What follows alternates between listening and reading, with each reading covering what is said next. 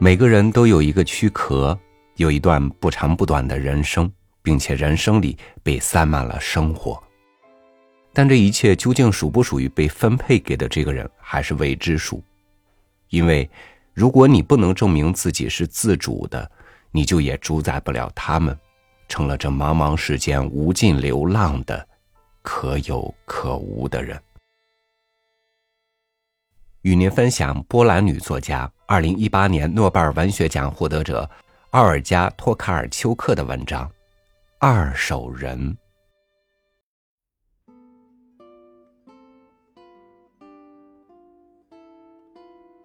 新鲁达广播电台九月开始播出一部新的长篇小说，一部英国或美国的小说《二手人》，作者我已经不记得了。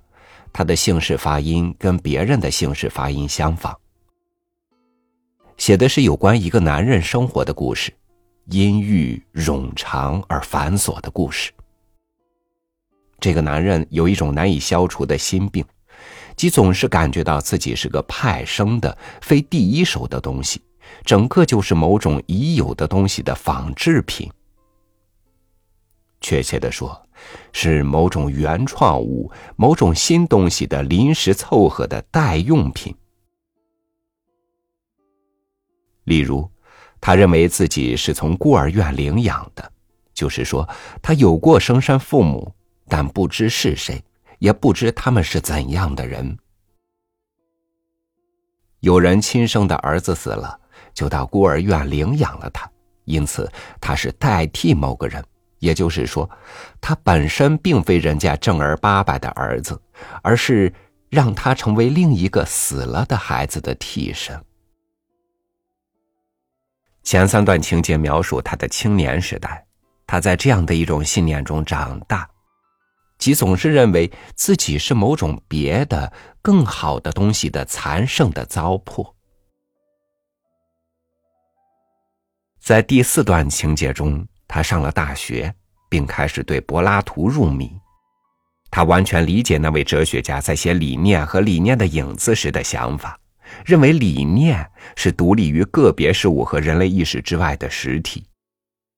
永远不变的理念是个别事物的范型，个别事物是完善的理念的不完善的影子或模本，存在着某种真实的。唯一的、不可重复的、因其单一性而完美的东西，还有某些模糊的多的模仿的东西，如同每种模板一样，它是不连贯的，充满了不完美的光的折射的东西，因此也是虚假的，与范形隔了八丈远的东西。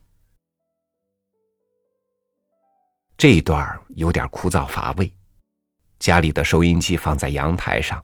因为我在给门上油漆，工人们在屋顶上干活，也在听那些有关范型和模本及其导致的绝望的故事。书中的主人翁爱上了哲学，他步柏拉图的某个追随者的研究的后尘，写出了自己的硕士论文。我不记得那个追随者姓甚名谁，古希腊类似的姓氏多的是。最终发现。原来他的那篇论文竟然是一种无心的剽窃，他所写的内容跟另一个人早前写过的东西基本一样。接下来的几段情节中，他娶了一个离婚的女人，他是他的第二任丈夫，他的妻子从未停止过爱那位前夫。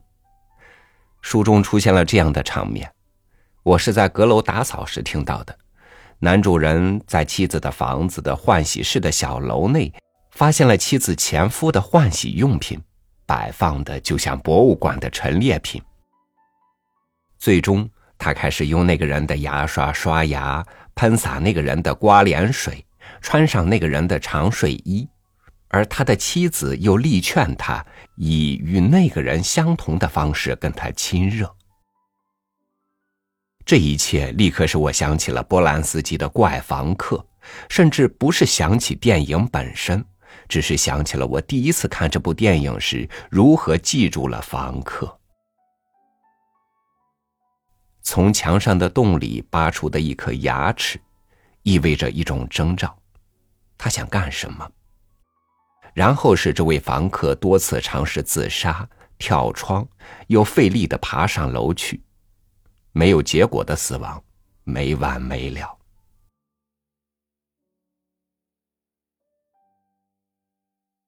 再往后，在这本书中说明了，主人公原本是个继父，第二任父亲。他不能有自己的孩子，影子人是不能繁衍后代的。他这样想。他在某家出版社当编辑，修改别人的书。他想要写出自己的书，却总是在别人的那些书中找到自己的思想。那些书已经写出来了，他想做的事已经被别人做过了。在电话簿中，几十个不同的人拥有同样的姓氏。多半是由于这个原因，警察常常找他的麻烦。只因他的姓名跟某个婚姻骗子的姓名一模一样，这就使他不得安宁。除此之外，他跟某个不太受欢迎的政治家长得很相像，所有的人都把他跟那个人搞混。他的照片曾被贴在中学布告栏上，然后又被取了下来，由于弄错，又用另一个人的照片代替了他。由于要去瓦乌布日河运木板，我漏听了最后两段的情节，不知这个二手人的故事如何结束。但可以肯定，他最终必定会死去，像每个人一样。也许弄错了尸体，用另一个人的姓名埋葬了他；也许在下葬时，旁边也在举行另一个比他更重要的人物的葬礼，铜管乐队的音乐。掩盖了给他用录音带播放的神父例行公事、倒背如流的讲话。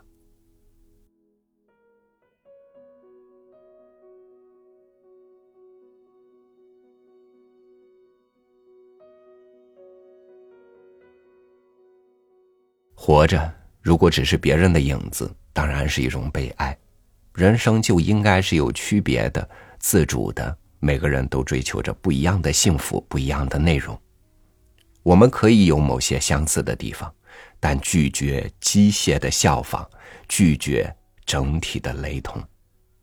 怎么证明你就是你，我就是我呢？